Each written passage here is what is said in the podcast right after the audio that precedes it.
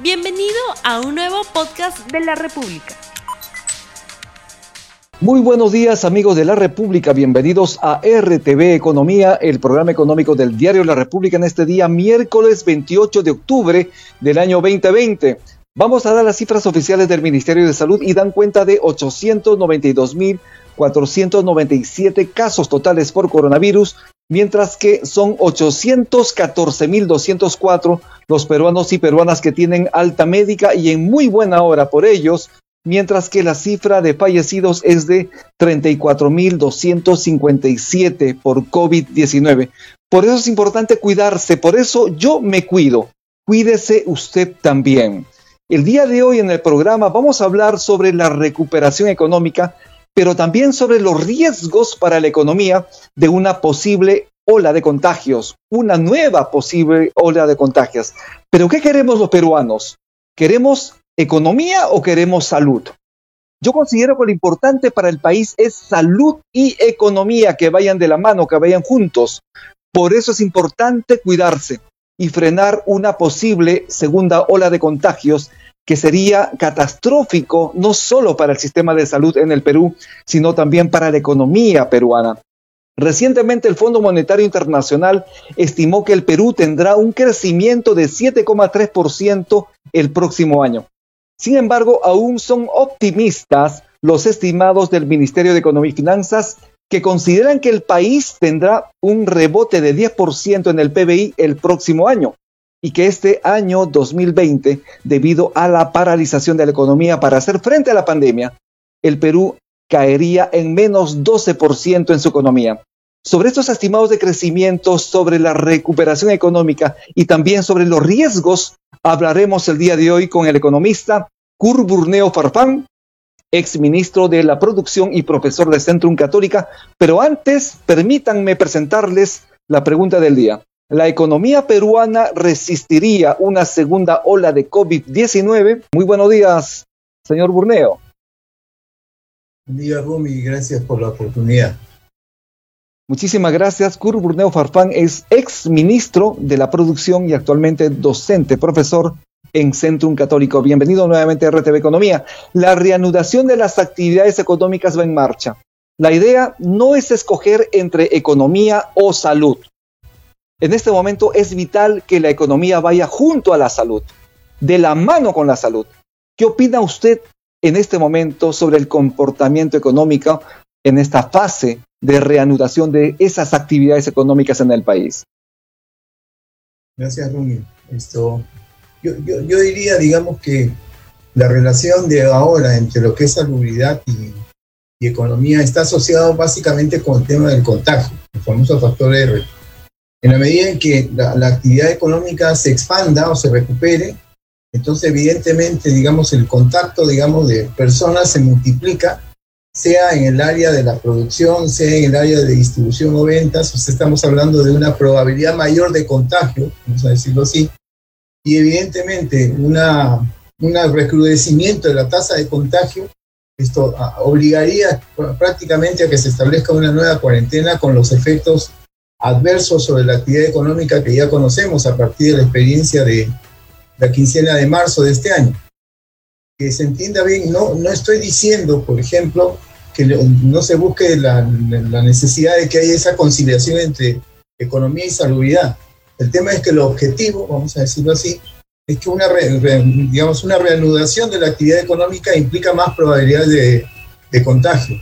Entonces ahí viene el punto que está relacionado más a la actitud precautoria de los agentes económicos sobre la base, digamos, de cuidar básicamente su salud, porque en esa medida uno formalmente y realmente, digamos, puede estar dentro de lo, que se llama capital humano.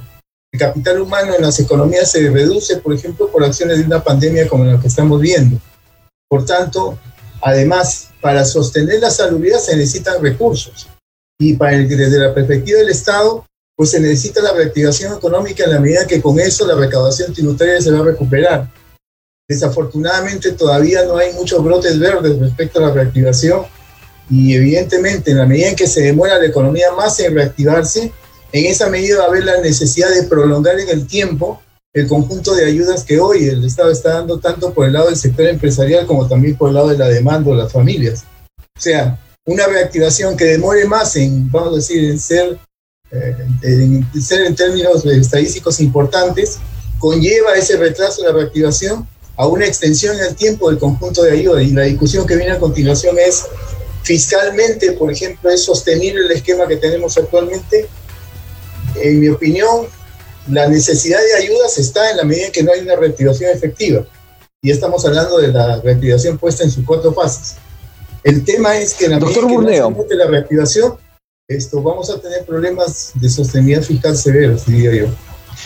Doctor Burneo, usted ha señalado una palabra concreta, prevención, precaución. Si no nos cuidamos y si se replica una siguiente ola de contagios, estaría ocurriendo en el país lo que está pasando en este momento en Estados Unidos, en Italia, en Francia, en España, en la mayoría de países europeos. Con una segunda ola de contagios en el Perú, ¿cree usted que habrá margen de maniobra económica para hacer frente a una nueva emergencia sanitaria? Es evidentemente que no, Rumi, porque los recursos que tenemos ahora desde la perspectiva del Estado son absolutamente menores que los que se tenía hacia la quincena de marzo, cuando se determinó la primera cuarentena. Entonces hay limitaciones fiscales mucho más fuertes que las que existían a principio de año.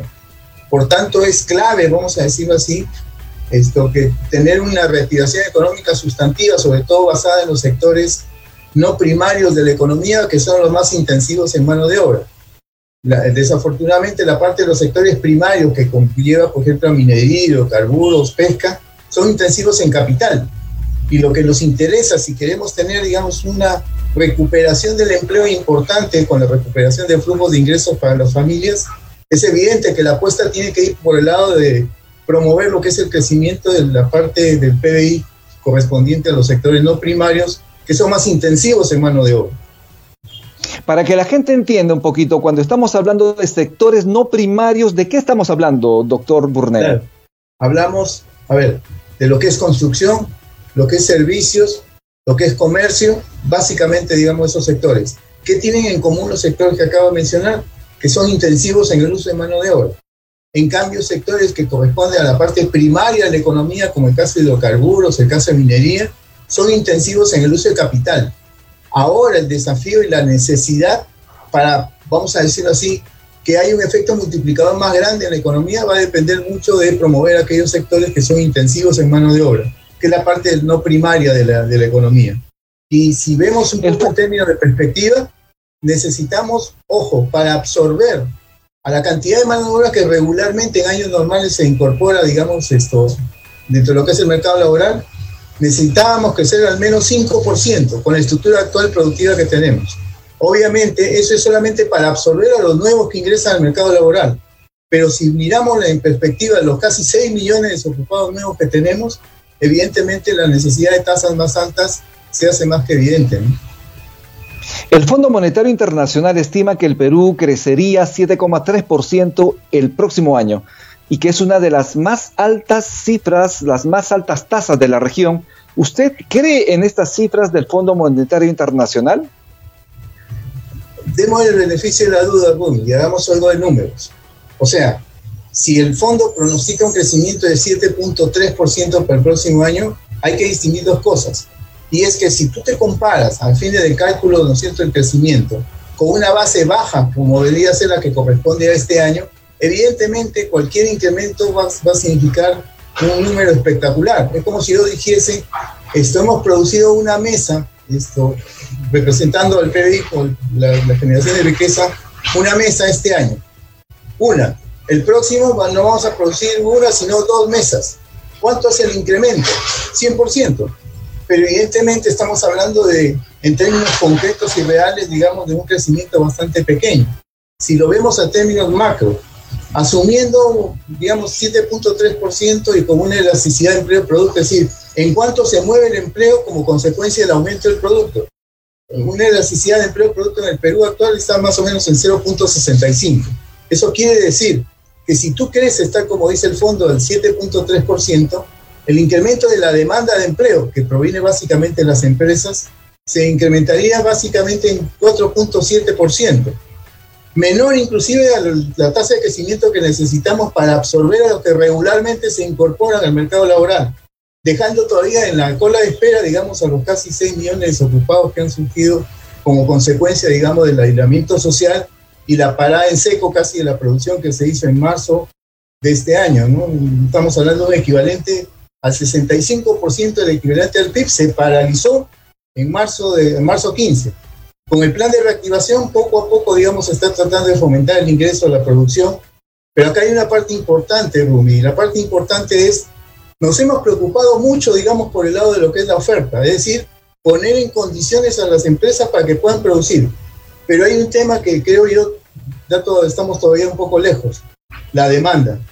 Para que haya producción y ventas tiene que haber demanda. Los empresarios tienen que mirar, por ejemplo, que los mercados comienzan a recuperarse y un elemento fundamental, digamos, es quién compra la producción generada, ¿no es cierto?, y con intención de ser vendida. Si descuidamos un poquito el lado de la demanda, evidentemente hay que tener claro que poner en condiciones de producción a una empresa o a las empresas no equivale a reactivación. Simplemente es una condición necesaria, pero no suficiente. Tenemos que mirar quién va a comprar esa producción recuperada por el lado de las empresas.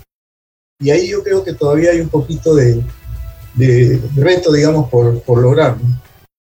Efectivamente, una contracción de la economía, como lo estamos viendo también, tiene un fuerte impacto en el empleo. Según el Fondo Monetario Internacional, en el segundo trimestre del año se registra una caída del empleo en el Perú de hasta 40% y esto es enorme respecto al promedio de los países de la región que es de 20%.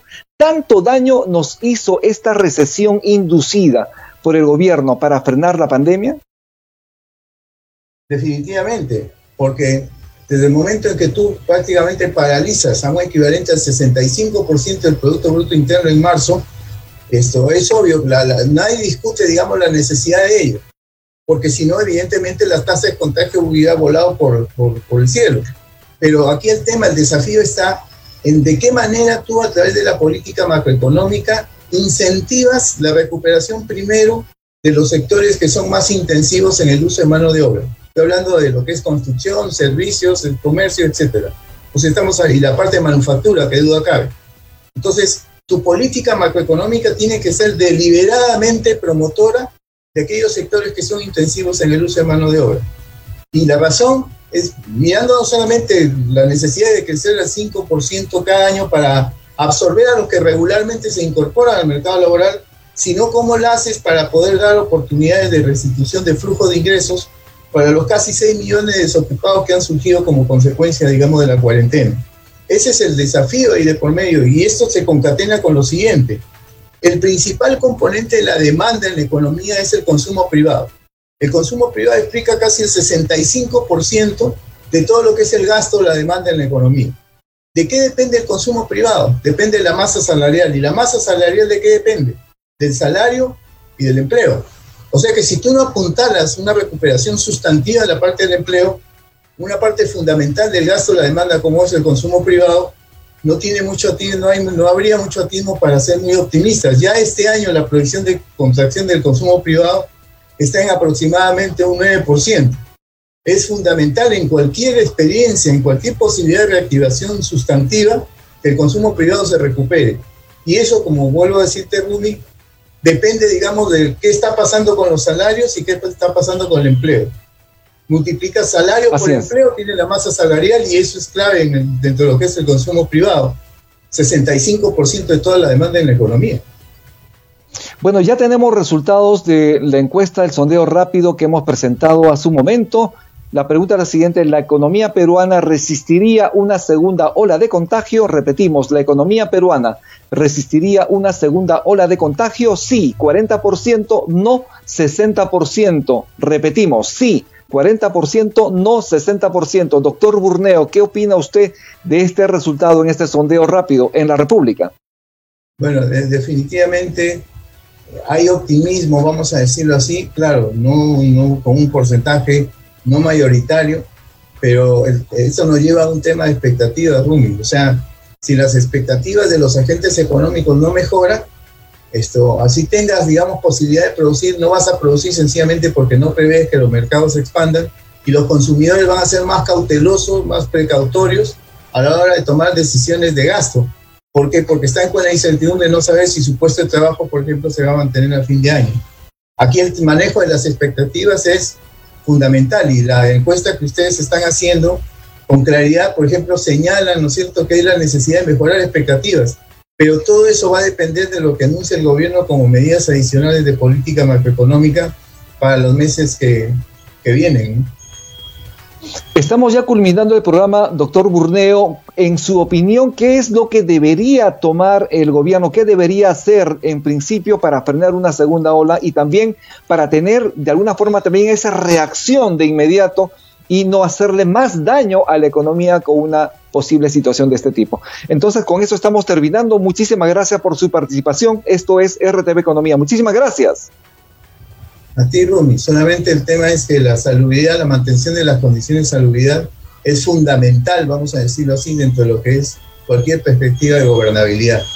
Eso por un lado. Y el otro es, tenemos necesariamente que la política macroeconómica sea deliberadamente promotora de aquellos sectores intensivos en el uso de mano de obra. Manufactura, comercio, servicios, por ejemplo, construcción.